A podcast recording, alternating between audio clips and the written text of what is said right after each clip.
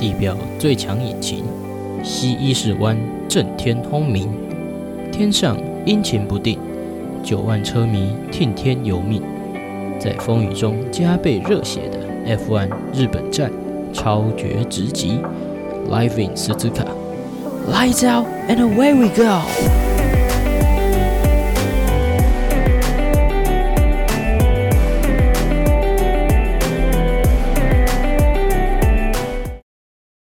Zup，欢迎登录火星代理。您现在收听的是第二季第九集。Yeah，I'm back。久しぶり，嗯，终于更新了，没有错啦，哦，而且这次还是一个系列的 SP 哦，哦，主要就是说我想要讲一下，诶，这次接近两个月的这个日本行，哦，北陆行 的一些心得，还有趣闻嘛，哦，或是经历这样。那这其中，我又先把这个 F1 啊这个部分先抽出来做成特别篇，因为我想说它也有点时效性了，赶快把这个感动嗯散播出去哦。对虽然现在录的时候美国站已经跑完了啊，whatever，好不好？那我们就赶紧进入 Formula One Journey 吧。一起嘛，show。好，那 Formula One 对我来说是什么？这是一个从小在电视上就会看到竞速竞技。最高殿堂，虽然哦，可能不像闪电霹雳车那么精彩，哦，很容易赛季中间就有谁称王谁称王，但如果能够现场看，那绝对也是人生清单里面的一个大选项。那这次出差本来是九月底就要回国，但刚好被延长。在延长这段期间，那么刚好 F1 就在这两个礼拜之间，那我也只能哦无从选择啊，对不对？只能去啦，不去一定后悔嘛，嗯，这钱是一定要烧的，嗯。就匪是一定要缴，嗯，啊，门票钱也是一定要交的，不缴不行。哦，对，想象，哇，我这中间吃着火锅，唱着歌，最后看到 F1 会是多快乐的情景。那我最后是透过这个算是二手票平台 Viagogo 买到的日币九千五的票，哦，本来还很担心什么什么黄牛票或是假票，但最后确实是可以用的。不然那时候还穷紧张。不过比起接下来的事，哦，前面这些买票都算和平哦。嗯，因为我在要出发去名古屋，就是林路附近赛道附近这一带的前一天晚上，哦，钱包掉了，哭啊！然后因为那天我是去剪个头发，诶，结果剪完头发又。稍微去几个地方，呃，晃了一下，哦，看个衣服，哦，因为那阵子天气转冷，这样，结果直到晚上十点下班，哦，要吃宵夜，才发现，哇塞，啊，钱包嘞，就紧张了一整晚，想说靠，这样 F1 绝对泡汤，然后接下来在日本的可能一个多礼拜，也不知道跟谁借钱，那些证件要重办什么的，哇，超级焦虑，那睡前还用这边故作镇定看那个钢弹 Double O，不过隔天去找。哦，也是，我就算命运多舛了，这个寻找的路程，因为我找了几个可能性比较高的地方，然后像理发店，然后后面还有可能我去上大号的这个超市都没有，结果又绕回去想说好了，那我中间有去 GU 就看一下，虽然它可能性最低。对，诶，结果还真的就在那里哦。因为前面那几站真的是看那些服务人员做的那些机械式的问答，就是啊，嗯，师傅知道你在这里，嗯，那你可以去哪里找？然后啊，很抱歉，这里没有。哦，就已经三四次的被这样打枪，哦，真的绝望到底。那已经准备面临最后一次绝望的时候，诶，这次 GU 的店员那就掏出了那黑色，嗯，无比美丽的小钱包。哇，那看到那皮夹，我真的是直接叫出来了，差一点就对那个男店员心动，好可怕！这个强度堪比吊桥效应哦，对吧？然后拿钱包走回车上的时候，哦，真的就跟 Curry 夺冠的那个表情一样，哦，就是很激动的、开心的哭着这样，哦，一个蛮诡异的状态，但也很开心。哦，这个悲剧前奏有一个好的句点了，不然如果他又送去那个警察局。哦啊，我对那附近警察局在哪又不熟，那整个又会更麻烦，对，而且超级急迫的，就我那天或是隔天早上就要出发前往名古屋，因为我在富山嘛，那可能开车或是巴士其实都要三四个小时，哦，就真的太赶了，太急迫了，哦，所幸能够找到阿弥陀佛，哦，是不是该吃素半年之类的？OK，那这个前奏结束之后呢，我们就快转到要前往 F1 这个零路赛道的。时间点，嗯，名古屋部分我会在之后的集数再详细介绍一下。这样，那我礼拜五在名古屋待了一晚之后呢，哦，早上也其实不是早上，因为我喝太多，有点睡到快中午，然后就要前往这个在三重县的林路哦。因为伊势湾啊，在日本中间南方这边，那伊势湾的正北方就是名古屋，那西伊势湾这边呢，就是三重县里面的林路 F1 赛道也在林路的市区，这样，那路程上其实就稍微塞，哦，有在塞，这样，那就沿着这个伊势湾岸自动车道，然后往西南这样，那路上其实也会看到很多帅车哦，可想而知，全日本的车迷哦，都要往这个林路聚集。那重机也不少，对吧？其实这排场是蛮豪华的。那大概开了一个半小时之后，就到了林路赛道，哇！然后让人热血澎湃的这个 moment 就到来了。虽然这个赛道它其实是加高的，所以你平常在外面，哦，在这个赛道外面路上、街道上是看不到赛道的，但你可以听到哦那个引擎的声浪。Oh my god！对，从来没有听过这么性感的声音哦，比天使萌的声音还要性感。喂，公司啊，然后，然后这边来讲解一下，就是 F1 它在每一站都会大致上分成三天，那基本上会是五六日，然后礼拜五会有两次的练习，就是每次练习是为期一个小时，可能就 FP1 哦，应该是 Full Practice，FP1 跟 FP2，那礼拜六呢则会有 FP3，再加上排位赛哦，Qualifying，那礼拜天呢才会是真正的正赛，那。因为我是礼拜六中午到嘛，所以十二点多的时候刚好在进行这个 FP 三，所以就很巧的听到这些声浪，哇，太感动了。但嗯，也不是开到就马上可以冲进去哦，哦，观战什么的，还要先找停车位哦，因为我是自驾过去的。然后啊，因为我也是很晚才决定要去看嘛，那官方的停车位也早就没了，所以我只能找现场当日的停车场。哦，就最后找到的是一个两天六千块的一个停车场，哦，也是很贵，但他就是赌你，因为啊你都来了，你也只能买了，对不对？就这种感觉，哦，真的是被吃定了，这但大家还是应该会很愿意花吧，哦，没办法，对不对？西卡丹奈，啊，贵就算了，还他妈超远，哦，真的很远，我大概走了十五分钟才到赛道的入口，哦，那赛道的入口，你要看到赛道，你还要。大概再走五到十分钟哦，所以真的是很远的一段距离。那我真的看到赛道的时候，其实这个 FP 三已经结束了，就知道我走多久，对吧？但好险，这个情绪上还是一直被这个亢奋支持着哦，就是有点像，虽然是在 murmur，但你是笑着 murmur，你知道那种感觉，就走在路上，靠呀，也太远了吧？然后可是笑容收不起来，又是一个诡异的状态。好，那我进入到赛道之后，嗯。这里就要解释一下这个林路赛道的分布，它大概是长一个东西狭长，然后类似一个无限符号的形状。它的起跑线呢是在这个东北方哦。那起跑之后呢会往东边哦，我们可以想象在右上方，然后往右边跑，然后经过第一个弯哦，往右下弯，然后会经过连续的 S curves 哦，一堆 S 弯，然后往赛道中心点，那又会经过 Degner curves。然后进入到它有一个立体交叉哦，就是赛道会从下方穿过哦，那上面也是赛道，可是那是之后才会经过的部分啊。经过之后呢，就往左上方走，然后会经过一个发夹弯哦，这个 hairpin curve 嘛，然后再往呃西方走，再来就要经过一个很有名的 spoon curve，一个汤匙弯，这个弯超级大哦，就整个直径应该也有，我觉得应该有。六七八十公尺哦，那个视野就很好，所以其实很多人都蛮爱来这区看的。那 Spring Curve 弯完之后呢，嗯，就是一个直线，那就会再次经过立体交叉，不过它这次是走上面嘛，然后会经过一个幅度没有那么大的一百三十 R。他们常弯道会用一个数字配 R，就是说它的曲率半径是多少。那数字越小就越弯嘛。那这个一百三十 R 还行嗯，他们不会做过多的减速。不过接近最后会有一个 chicane 哦，它是一个非常急的 S 弯道，在这里通常时速可能都要从三百多降到七八十这样，所以这里很考验驾驶技术，很容易在这里冲过头或是打滑什么的。然后经过这个刺激的 chicane 之后。再走一个 final corner 最后弯道，然后回到这个终点线，这样好，那我那时候是从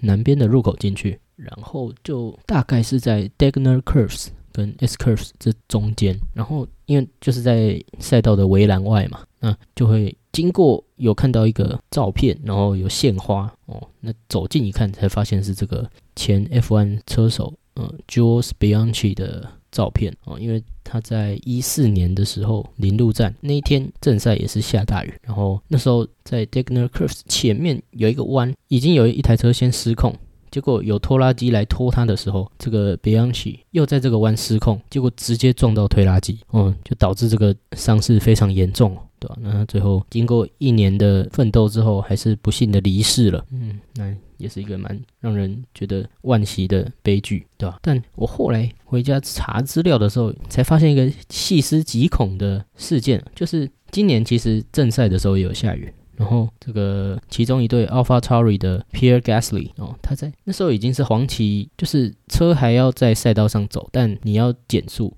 可是即使减速，那速度时速还是蛮高的。那后来看那个官方的画面是，那时候有一台拖拉机哦，因为有其他车出事，所以拖拉机直接在赛道上，然后就看到 Gasly 他那个视角就哦，有一台拖拉机从他身边划过去，然后他就开始飙骂，What is that? That is unacceptable，对吧？也是非常惊险哦。那那时候我还没把一切事件连接起来，回家研究，然后发现哇。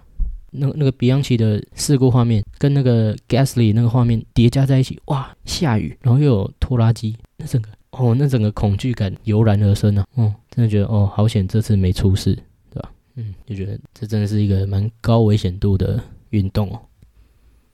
OK，那接下来介绍一下，就是目前 F1 的车队还有车手。那首先是 Red Bull Racing，他们有这个去年的世界冠军。Max Verstappen，哦，他是一号。就我之前其实也不会记他们号码，但这次看现场才发现号码超重要，不然你根本不知道谁是谁哦。然后还有十一号的 Sergio Perez，哦，那基本上 Verstappen 就是领跑嘛，对吧？然后 Perez 其实也是非常的称职啊，也常常会帮 Verstappen 挡人干扰。算是分工合作，定位明显这样。那再来是这个 Ferrari 啊，这个老牌经典老牌车队，有这个 Charles Leclerc 十六号哦，也算是我今年主要支持的车手。嗯，为什么支持他？除了快之外，就是帅哦，没有办法，帅就是正义哦，还是真的蛮帅，有种精致版 Harry Potter 的感觉哦，对吧？所以你问问我为什么不支持 Verstappen 嗯，其实答案原因蛮明显的嗯，就是脸。哭啊，哭啊！当然也是那种支持这个 underdog 的感觉嘛。啊，虽然他们刚开始不是 underdog 啊，这就是另外的悲伤的故事了。然后 Ferrari 还有另外一个是 Carlos Sainz，哦，五十五号。那他 这一季也是非常惨烈啊，嗯，各种也是常常会排位赛跑得很好，然后正赛爆掉被撞什么的。Ferrari 就是不缺悲剧啊，哦。每场都在上演，对吧？然后本来我也看那些 PTT，他们在说法拉利就是本能式哦，哦，就什么敌人就在本能式哦，哦，这种自家庭院的感觉。哦，今年这样认真一支持 Ferrari，才发现真的是这样啊！什么他们的 Pit Crew 啊，换个轮胎都时间永远比别人多哦。然后就是这个战略组也有时候会出一些匪夷所思的战略，变成车手也要自己去想。这到底对不对？然后在那边跟策略组辩论哦，超级诡异的，对吧？对吧？他们刚开季的时候，哦，好像还感觉真的要重返荣耀了，诶，结果现在看起来，哦，终究那个本能式的味道还是非常浓厚啊，哦，那个火烧得很旺，这样在自家庭院。好，那再来这一队呢，哦，是这个 Mercedes，哦，有这个我们的七冠霸王 Lewis Hamilton，哇，去年跟 Verstappen 那个到最后一场才分出胜负，也是非常刺激啊。虽然我是支持路易斯，所以去年很难过，对吧？但今年反而就还好，因为他们的车也是真的跟 Red Bull 没办法比啊，就是可能车队今年就是争第二、第三这样。那还有另外一个是 George Russell，那去年才从这个垫底车队 Williams 升上正队啊，就是 Mercedes，结果哇，这个表现非常的优异哦，非常的稳定，甚至目前积分还是超越 Hamilton 的，也算是一个。未来之星呐，那后面的车队还有这个 McLaren，有 Lando Norris，然后还有 Daniel r i c a r d o 对吧？我就买他们的帽子，因为他们那个橘色配色真太骚哦，看到就受不了。Norris 也是目前很稳定在第七名，不过 Ricardo 这。他到 McLaren 之后，真的是可能是车子特性还是什么哦，没办法适应，就一直在后段班，很可惜。不然他人气也是非常高啊，有这个澳洲微笑大男孩的印象哦，深植迷妹迷弟心中。我这边也有一个后话，蛮有趣的故事，就是我后来在东京的夜店。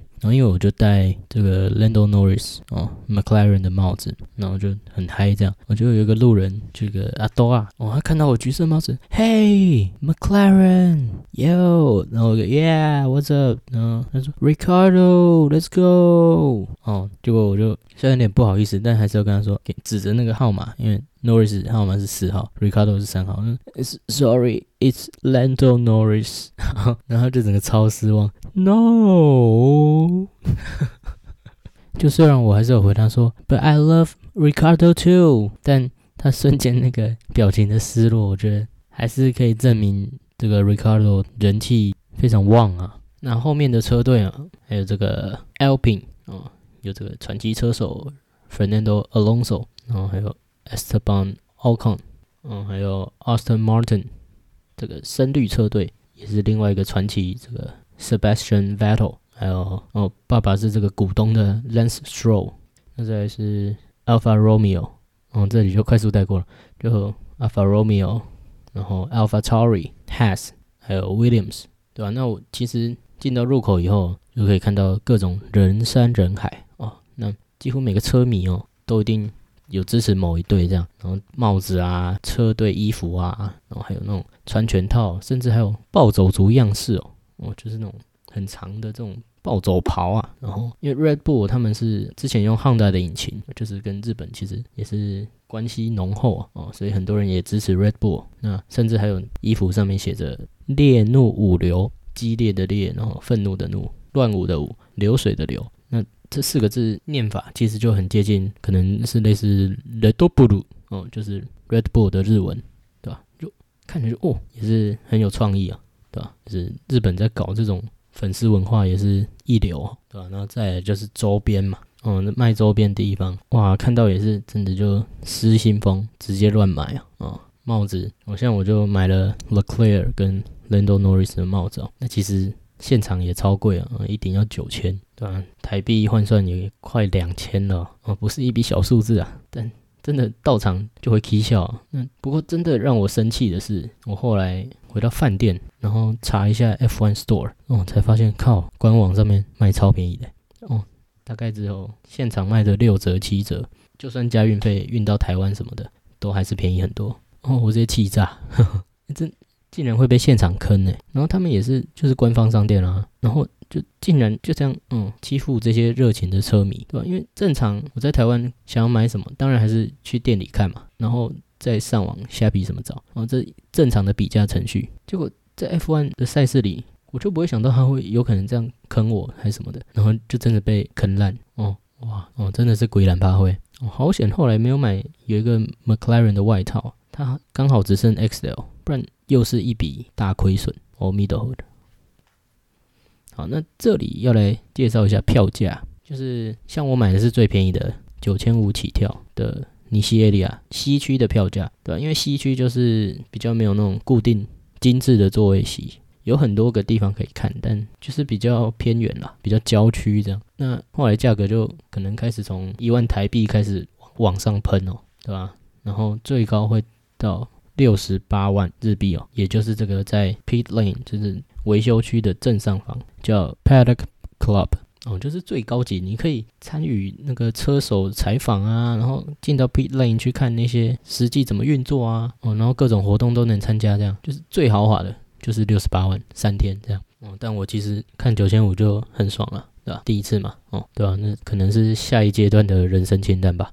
哦，那我从南边进去，然后后来沿着东边。绕这个外围，到了东北边的这个主要入口，其实也真的蛮远的。我后来晚上还要走回去，这样。哦，那运动量我可能一天就要走个两三四万步哦，哦，很健康啊，哦，看个 F1 其实蛮健康的，尤其你又买西区的票的时候，因为西区的票又要从东北往西北走，哦，又是一大段距离，哦，好险我没有肌肉溶解什么的。哦，那不得不说，我走到这个东北边的入口的时候，那个真的是非常震撼。对，首先你就看到各种活动摊贩人满为患哦，卖着各种食物啊，什么披萨啊、牛排、烤肉、各国料理，每个都排队排很长这样。哦，还有那种专门卖 F1 官方香槟、呃气泡酒的摊位，然后也有那种 F1 eSports，哦，就是电竞的活动区啊，哦，还有 Pit Crew 的体验区啊，就是体验换胎什么的啊。再来就是各队周边，那这里必须说这个我们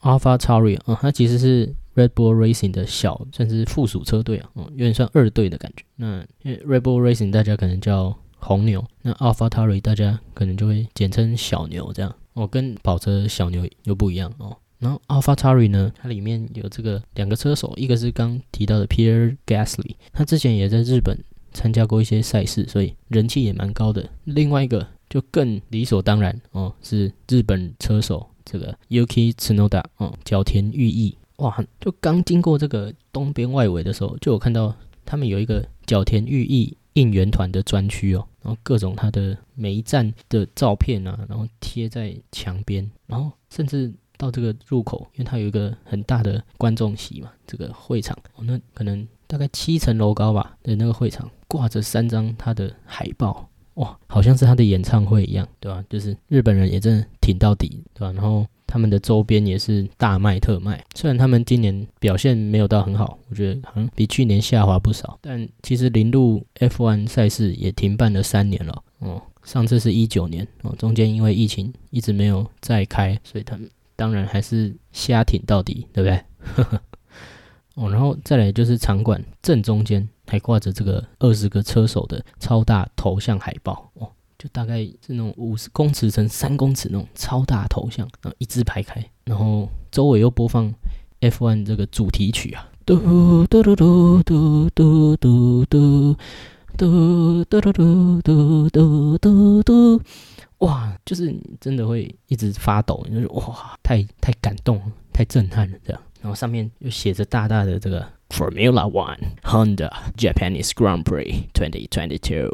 哦，真的是射了，大爆射，就说死掉之后那个射粒子会超级大颗，这样大爆射。啊，越掰越歪。啊，没有了，回来，然后 就说那个心中的感动真是波涛汹涌，在停车场走路的时候，我就逐渐这样加温。哦，一路上都在感动，就是真的是会热泪盈眶这样，对吧？然后因为现场也是人满为患嘛，那车迷也是一大看点，像有这个叫法拉利武士。就是一群支持法拉利的死忠车迷，他们会扮成那种穿武士全装，然后头上还戴这种马头，哦，对吧？然后也是大家都会抢着跟他们合照这样。不过后来才知道，那好像是 cosplay，不是本尊。他们好像还有一个真正的啊，法拉利 samurai 哦，原来 cosplay 还可以被 cosplay 啊，也是我的新认知啊。哦，那另外一个印象比较深刻就是这个 Max 铁粉哦。就是 Verstappen 的铁粉，对吧？那我感觉应该那群人会是荷兰人吧，就是因为 Verstappen 是荷兰人，荷兰国籍啊。嗯，然后他个人的一个形象色是橘色，然后就看到一群橘色衣服的洋人，哦，在那边跳来跳去，唱着那个 Verstappen 的主题曲，哦，好像叫做 Super Max，哦，Spotify 还找得到。那个人觉得也没有特别好听，但就是很嗨啦，这样，对吧？然后还会有那种。大型的可以合照的这种立体方格立牌啊，对吧？那当然就是主要会是 Red Bull 啊，Alpha Tauri，其中还有一个是 Sebastian Vettel 的，因为 Vettel 在今年宣布就要退休了。那他之前还在 Red Bull 的时候，也曾经在零路哦封王，对吧？所以也是在这里有满满的回忆。那日本也特别帮他做了这种大的立牌哦，上面就写着 Arigato Suzuka，这样蛮感动的哦，这种氛围。好，那再来就快转到这个排位赛正式开始。那我后来是找到这个，在这个一百三十 R 到 Chicane 的这个区域啊，可以说是全赛道里面你这个最需要疯狂减速的路段了。那后来看他们实际在这边跑的时候，哦，这个高速刹车哦，我就看他们疯狂降档，就嗯嗯嗯嗯嗯嗯嗯，哦。哦，那个声浪真的是比看转播更震撼十五倍吧，或是十八倍，这么具体哦，就真的不一样。You know, you know，嗯，真的不一样。然后因为可能电视它又不会收到那个更低频的声音哦，所以那个轰然那个环境音，这样赛车飞驰过去哦，就就是不一样，好不好？嗯，已经词穷了，就是不一样，对吧？那其实我排位赛要开始的时候也会觉得很刺激嘛，因为以前看转播也是看他们这边拼秒数哦，然后因为排位赛就是有分 Q one、Q two 跟 Q three，然后每一阶段像 Q one 就是二十名，然后取十五名淘汰五名。那 Q two 就是再淘汰五名，剩下十名。那 Q three 就是剩下十名去再拼一次成绩，决定排位，对吧？那我就会很期待哦，就他们拼速度是怎么样的一个盛况哦。对，那我在这里就来分享一下我现场的感想。我感想就是我不知道，哎，我不知道哦，我我我唔知 what happened。虾米哦，真的是完全没有画面，就是因为我只能看到那个弯嘛，这个直线路段跟那个弯，那我真的只能看到他们在这个弯的表现。那他们赛道通常会切成三段，就看谁在哪一段速度快、速度慢哦。但我在其中一个小区域看，然后而且他们其实现场是有电视墙的，但那个电视墙是正对着那些买着一万块台币以上的人给他们看的。哦，那我那个区域虽然看得到，但那个角度倾斜角应该有六十度，就超级不清楚。然后日本转播他们也不会每一台状况都讲哦，就算讲了，我也只听得懂一半，所以我超级不飒飒，真的我全程状况外，只知道好像 Q Two Alonso 哦冲到第二，谁被淘汰我也不太清楚，还要自己在那边看哪些车没出来才知道啊，他们被淘汰了这样。超级后知后觉，对，所以认真讲，除非你去 Paddock Club 哦，他们会有自己的电视什么的，然后或是那些高价区域才比较知道战况，不然你去 a l i a 真的感觉到哦那个资讯落差哦。其实我有想用我 F1 的 App 去看战况，但现场真的太多人，然后可能就跟演唱会一样，那个网路基本上不通，也只能看得到前三名，想要点进去看哦就宕机，真的是蛮尴尬的。所以整个排位赛就在不飒飒的状态下结束了。但我就想说，嗯，没事嘛，反正明天正赛是照着顺序跑，应该会比较了解状况哦。我是这样鼓励自己啦，对吧？那其实那天排位赛结束，呃，排名就是第一是 Verstappen，第二是 Leclerc，第三是 Science，第四是 Perez，然后 Alcon Hamilton。所以车队来说就是 Red Bull，然后两个 Ferrari，然后一个 Red Bull，然后 Alpine，还有 Mercedes。大概是这样的一个战况。那排位赛结束之后呢，其实还有很多活动哦。他们还有这个所谓的前业绩啊，哦，他们会邀请各大传奇车手或是一些老板、总监来采访，车手也会各自排时间出来接受采访。像我有看到的就有 Mick Schumacher，然后这个 Michael Schumacher 之子啊，还有 Kevin Magnussen。那在更晚，差不多六七点的时候，哇，我直接看到这个传奇车手嗯。Louis Hamilton，因为其实采访的场地有分内场跟外场，外场就在入口这边，内场是在 Paddock Club 那边，可能会看得最清楚。这样，结果 Mercedes 是被安排在外场，哇，然后就看到 Hamilton 这样走出来，然后大家疯狂尖叫，然后 Hamilton 也超级热情。就是个很风趣，然后采访完换 George Russell 接受采访，他还下台，然后一直疯狂帮大家签名这样，然后 Russell 也会说啊，我已经习惯他这样了，就是非常热情这样，甚至有点无奈啊，哦，就觉得很可爱这样，对吧？就想象一个七冠霸王哦，还可以这么宠粉啊，作为他的车迷是蛮幸福的。但因为我后来需要赶回饭店哦，我的饭店在岐阜哦，可能开车要一个半小时，有点远，所以我就赶路哦。那其实还有看到更多采访，像是 Yuki Tsunoda 啊，Pierre Gasly。那最遗憾的是 Leclerc，他在七点二十左右才会接受采访，但我那时候已经要赶路走了哦，就没办法，我只好忍痛带泪离去。那我礼拜六晚上落脚的是这个在岐阜的鱼岛市哦，哈西马的新英 Guest House 哦，Colonne Guest House。诶 c o l o n e U B U B 好。好了，这一集就不要游了哦，不要再扯到嗯 VTuber 了。那其实我会订这间也是因为礼拜六晚上在名古屋哦，甚至林路这边那饭店价格绝对是台币五千起跳，非常的贵。那我那时候也是根本也不会想去订这些饭店哦，所以才会想要自驾，然后找那些可能比较远一点、比较便宜的饭店，对吧？结果就刚好有看到这间。它是对吧？四千日币啊，超便宜。对，相较之下哦，所以就秒定了，对吧？结果嗯，后来 check in 的时候才发现，哇，老板这个民宿老板竟然曾经是赛车车手，然后见到本人之后也是开心的畅聊，虽然都讲日文哦，但就会知道哦，他以前也在这个林路赛道奔驰过哦，然后还有那个他以前照片，我开着那种也是某种方程式的车，就是路上没看过的那种的跑车，哇，就是超级幸运，竟然可以哦遇到同样是 F1 的车迷老板，对吧？然后也有。遇到一些印尼的车迷哦哦，也是住在这个 Corona Guest House 哦，他们分别是 Vincent 跟 Bascala。可是我后面聊才知道，原来他们看 Booking.com 的时候就发现老板会看 F1，所以才特别订这里。跟我这种完全只看价格的，嗯，截然不同哦。哦，就更扯的是，后来才发现这个老板川岛哥哦，卡瓦西马上，他竟然就是去 Paddock Club 看比赛。哇，真正的贵族！F1 贵族出现了哦，就在眼前啦。然后他就分享那些超近距离拍的 F1 车手的照片哦，像 Battle 啊、Gasly 还有 Alex Albon，哇，都是就照片就是全身照这样，然后各种合照。我一直看到就马上说，哎，嗯，可以传给我嘛？这样对吧？直接就认识到 VIP 耶，真的是很幸运，就这样在住的地方还有更升级的 F1 体验哦。而且这个川岛哥他人也非常好。他甚至说，隔天其实可以一起载我们直接去林路看正赛哦，这样我就不用自己开车。但我本来就想说，哎，我可是我那个停车费已经付两天了，就已经有这个沉没成本，我就在犹豫。然后这个印尼朋友 Vincent 就说，嘿，He drives Tesla，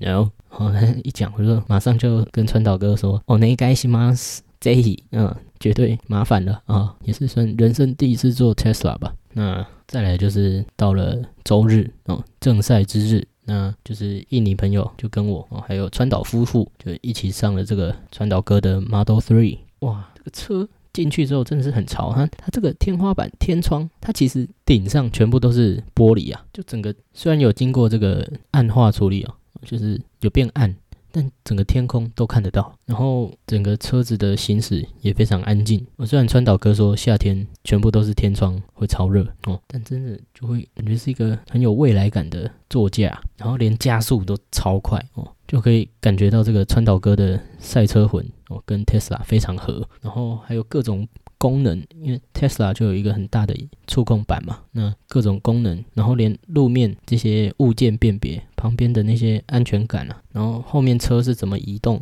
都标示的非常清楚。再加上车道维持，还有自动跟车定速系统，真的是非常吸引人啊！在塞车的时候，这个功能超好用，就不用一直在那边踩刹车、踩油门，真的是新时代必备的一种系统吧？我觉得，对吧？然后 Model Three 好像在。日本是日币六百万哦，就可以买到，没有错。各位观众朋友，心动了吗？想要享受电车时尚的话，可以点节目下方链接取得优惠码哦，输入 M A R S H A N D S O M E 就可以享有折扣，即刻入主未来驾车体验哦。名额有限，要抢要快，要抢要快哦！哇，还想接 Tesla 叶配啊？不过至少我是非常心动啊。然后充电呢，其实也比油便宜，但就是可能超充站还是要研究一下它的分布，因为感觉很多人还是会对这个电的这个充电焦虑会比油还严重。就像这个另外一个 podcast 这个修干日记的阿达哦，他有讲到，他也是持一个观望的态度啊，可能要等更普及之后才会考虑购买。但我个人是强制观望哦，嗯，不想观望都不行了。好，那哦，回到当天，在路程上正赛又比礼拜六更塞啊，大概两个小时才到达林路。然后哦，这里有很帅是川岛哥，他是 VIP 嘛，他就直接开这个林路赛道的正门口哦，进去园区哦，然后就可以看到旁边各种车迷举着海报，对，在那边等车手哦，我们就跟其他车手是同一个入口哦，就突然又觉得哎，自己也有点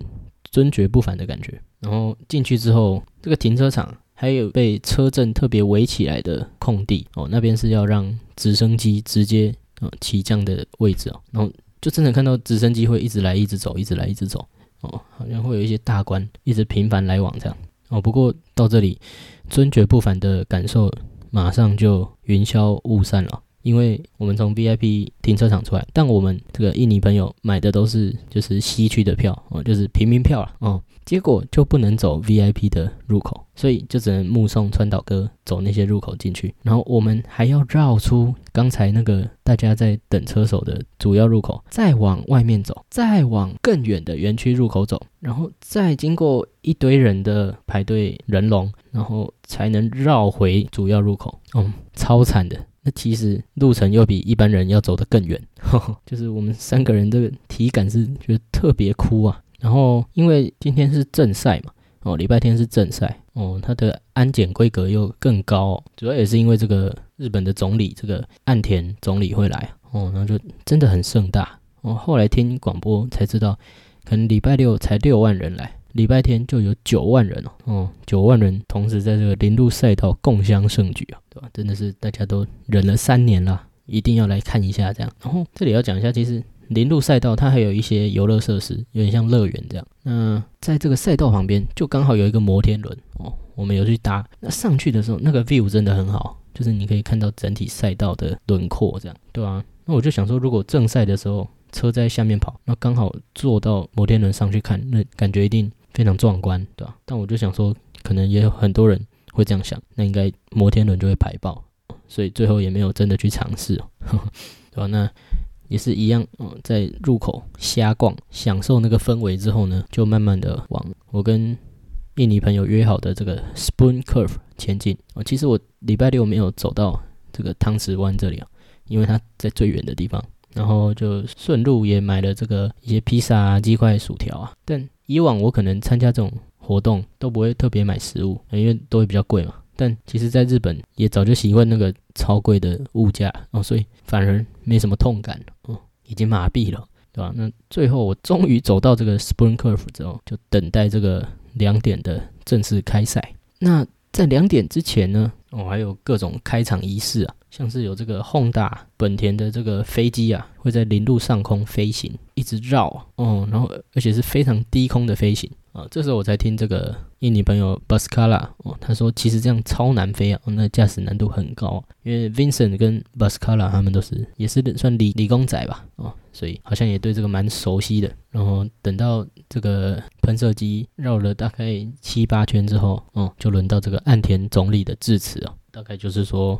要让大家看到谁可以诺霓虹，世界的日本哦。或就是这些能让大家兴奋的字词哦，可是他在最后要结束的时候，嗯，好像咬到舌头就卡词，结果妈日本人全部都在笑，嗯，就而且还就是笑很大声那种，我觉得还蛮哭的，反而我们这些外国人反应都还没那么大，嗯，对吧？那再来就是选手介绍，其实就跟我前面的选手介绍一样，前几名都会讲的特别多，那讲到后来就是稍微唱个名，然后车队这样而已。但我这次在汤池湾比较劣势的一个点是，因为这里真的是太边缘，完全没有电视墙哦，只能听广播，连什么很歪斜的一幕都没办法蹭。然后两点就看到车子出来绕了一圈嘛，哦，我想说哦，暖车这样，就是我以为会有这个主播。很亢奋的说：“哈基马达，哦，雷斯卡哈基马达之类的。哦，反而没有。哦，只是听到旁边有一些人在躁动，然后直到车子真的快速驶过这个汤池湾的时候，我才发现，靠，原来开始了，哦，就真的是非常极度资讯不足，然后也是后来才知道，啊靠，有车撞了，哦，有碰撞，然后我就是一直在一个哈，开始了，开始了。的这个状态。”真的是很没有仪式感，因为以往看电视比赛都会听到 “Lights out and away we go”，嗯，这种很盛大的主播嘶吼，哦，结果真的正式看比赛反而完全状况外，对吧？然后还有一个很荒谬的是，因为我就只能听广播嘛。然后就听到啊 v e t e l 嗯，还 v e t e l 啊，Spin Star，嗯，就可能我就听到 v e t e l 说靠，哦，这是他最后一场零路之战，结果好像出事了，哦，我就哎，好可惜哦，啊，真的很可惜这样。我是后来晚上回去跟川岛哥聊才发现，哎靠，原来他有拿第六名，哦，还很前面，哦，我超级不知道状况，连他有拿分，哦，而且还跑得不错都不知道，对吧？然后又回到刚刚那个车阵嘛，因为第一名是 Red Bull，然后再来是两台 Ferrari。结果我看他们这样开过去的时候，诶，怎么会是 Red Bull Ferrari？然后再来就是又是一台 Red Bull，然后才发现 Science 出局了。哇哭啊！所以才说 Science 真的超悲剧。虽然 Leclerc 也差不多，他们就真的是会轮流爆炸，然后 Leclerc 又很可怜，直接被包夹。因为其实在这场之前，Verstappen 已经非常接近夺冠了，就是他跟 Leclerc 只要分差来到八分以上哦，在这场结束又拉开八分的话，就会直接称王。所以我这一场。主要的希望就是 Leclerc 可以撑住，再撑一场哦，等到下一场再让 Verstappen 称王。不过礼拜天这天其实变数也很大，因为礼拜六其实天气上是还蛮晴朗的，但礼拜天直接乌云密布，然后正赛开始以后也是下了超大的雨哦，然后再加上 Science 也出事嘛，在红旗的状况下，然后雨势又很大哦，他们只跑了两圈。然后就开始无限期的等待，这样对吧？而且我那天是穿那个我那个 Adidas 的长袍，我本来以为那件有防水，但我后来真的开始全身在抖之后，才发现哦，我已经全身湿掉了。原来它不防水，我那天真的差一点失温哦，必须说超爆冷。刚开始还铁齿不撑伞，诶，讲错了，是不穿雨衣哦。这里有一个小尝试，就是在看 F1 的时候，观众席。通常是禁止撑伞的，因为伞如果在各种有风的情况下被吹到赛道上，那其实是非常危险的。嗯，所以官方也会在赛前宣达说，嗯，请不要撑伞这样。那我那时候着凉的程度真的是隔天重感冒也不奇怪啊。然后就在这个失温的情况下，然后比赛又呃一直延后，那我就想说在 Spring Curve 也看不到什么，所以我又回到了嗯昨天这个 Chicane 的地方，那。中间就是一直在等待，然后主播嗯也是要一直撑场。我这里就觉得日本的这些主播非常厉害哦，他要跟赛评一直聊天，然后还要维持气氛，炒热气氛哦，不要让会场冷掉。就是到后来真的会很佩服他们哦，明明赛况就是那样哦，什么都没没有发生，他们还是必须要维持热度这样。我到后来真的是无聊到连那个安全车出来在那边晃哦，大家也会跟着他做位粉，你知道吗。连看到安全车都会觉得很兴奋，真的是很惨。然后哦，这时候传导哥他还赖我说，哦，他觉得这一场可能就这样了。就算赛事重启的话，可能也是安全车带着车龙哦，这样绕行结束。我看到就整个觉得哇，蛮惨的哦，而且又很冷，哦主要真的是太冷了哦，就整个偏崩溃。然后这个我们的赛车专家川岛哥哦。这个林路扛把子又这样说，我怎么敢质疑他呢？对不对？结果没想到哦，因为两点开赛，可能两点十分、十五分红旗开始，然后是中断嘛。结果他在四点十五哦哦，过了两个小时，终于哦宣布重启赛事，哇，真的超感动。嗯，这时候才会发现哦，原来能看到赛车在赛道上跑是多幸福的事哦。哦，不然因为天气，然后看着空荡荡的赛道。真的不是滋味，然后再来就是哦，那个每个车手一出来哦，大家都是直接哦乱吼乱叫，非常兴奋哦，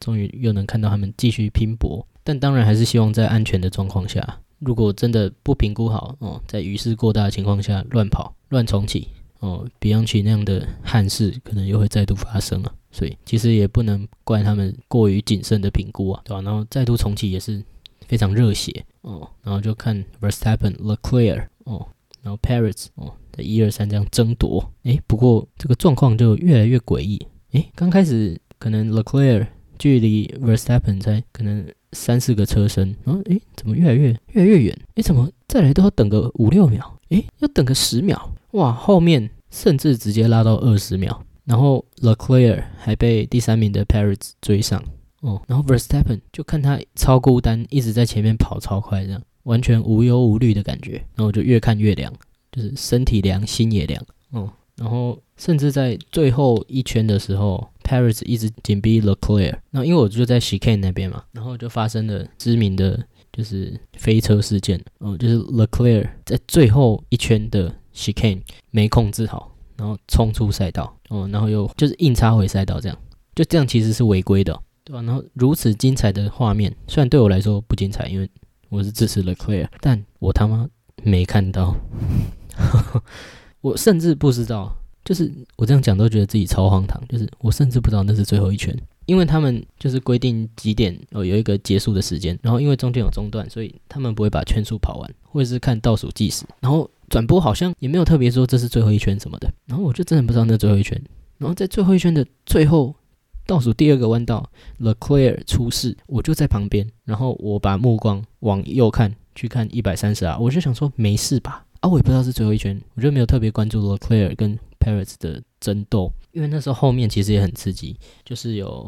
这个 Alcon 啊，Hamilton，然后 Alonso 跟 Vettel 那边也非常刺激哦，然后我就错过了这个可能整场最有名的场面，然后还要回到饭店看 highlight，嗯，才知道发生什么事，真的头很痛，嗯，然后也是后来才知道，其实可能本来 Verstappen 拿第一。Leclerc 拿第二的话，Verstappen 还不会马上称王哦，好像是这样吧。结果因为那个弯，Leclerc 被罚五秒，Paris 就变第二，然后差距又拉更大，Verstappen 才正式称王。然后整个傻眼，对吧？好像 Leclerc 是说胎号问题，所以他没办法 pace 保持的这么快，对吧？然后就这样看着正赛整个结束，然后各个精彩的攻防，我也没什么概念哦，连正赛都在状况外，真的也是蛮崩溃的，对吧？所以可能心得要推荐大家的心得就是。哦，要买就懒趴捏下去哦，买有一幕的座位啊，哦，不然不知道战况真的是很尴尬。就你想象一个去现场看的人，然后比可能在台湾看的人还要不了解情况，超级搞笑哎，对吧？就到现在还是会有一个疑问说，哎，那我到底是去现场干嘛的？这个疑惑散不掉啊。哦，不过最后回去看这些车手的 track record 的时候，哦，有听到 Verstappen 在拿第一之后，他有说。好险赛事有再开哦，就是他觉得 the fans deserve it 哦，就说粉丝值得这个再开啊哦，再看到这样刺激的赛事，哇，我瞬间差一点被圈粉，你知道，差一点就投靠第一，对吧？因为我真的在现场看才知道哦，中间等那两个小时真的是蛮辛苦的，再加上我又在那边失温哦，然后听到 Verstappen 这样一席话，那是有点感动，差点又被掰弯哦，到底有多容易被掰弯？对吧？所以也觉得好啦，那这个冠军就实至名归嘛，啊，就给你了啊，好不好？我们 Leclerc 还要忙着抢第二名呢，对吧？现在连第二名都不一定拿得到，有够抖诶。哦，以上就是这次 F1 朝圣之旅的全程啊，暌违三年的 Suzuka 啊，零路 Grand Prix。真的是极其荣幸可以参与其中，我必须感谢出差的延长啊，也要感谢有找回钱包黑皮甲，感谢你回来哦，还有 GU 的这个帅哥店员，要感谢川岛夫妇，对吧？因为我们其实我在礼拜天回程，就是因为印尼朋友他们要先回其他地方啊，那就剩我跟他们一起回哈西嘛，然后在这个路途上，哦，就聊着台湾、日本，嗯，各地食物啊、文化差异啊，然后车啊，嗯。甚至到后来还跟这个川岛哥的老婆聊日本综艺，也是真的收获很多，然后也玩得很充实。然后有 Vincent 跟 Bascala 可以尽情跟我讲英文，我也是非常感动啊。因为我其实这五十几天真的不太常讲英文，因为我就觉得我讲英文他们也听不懂啊，我也不太想讲日式英文。那有一个 pride 在那里，你知道？最后就是用那个一般般的日文勉强沟通这样，啊，那最后也是真的要感谢啊，老天爷赏脸，让这个赛事可以再开哦。这个两个小时的憋屈再开的那个感动，我觉得其实好像也会比他们天气很好一路顺畅更加让人印象深刻，是一个算很完美的体验啦。那因为我后来回到饭店之后也是。我冲澡，冲热水澡，冲了大概四十分钟，因为真的太冷了哦，很好险没有重感冒哦，能够完成接下来的旅程。这样，嗯，也希望之后开国之后哦，大家也都有机会可以到各个站去享受 F1 现场的迷人之处。对啊，记得要坐有电视墙看的地方，呕心沥血的谏言啊，哦，那 F1 的现场真的不会让各位失望哦。那本期的火星代理啊，这个。北路物语 SP 就到此告一段落了。See you next page. Lights out and Mars out. 你看，我突然发现最后这个台词好像蛮帅的，不然就沿用好了，自己听也觉得很有感觉。好了，不打扰各位了。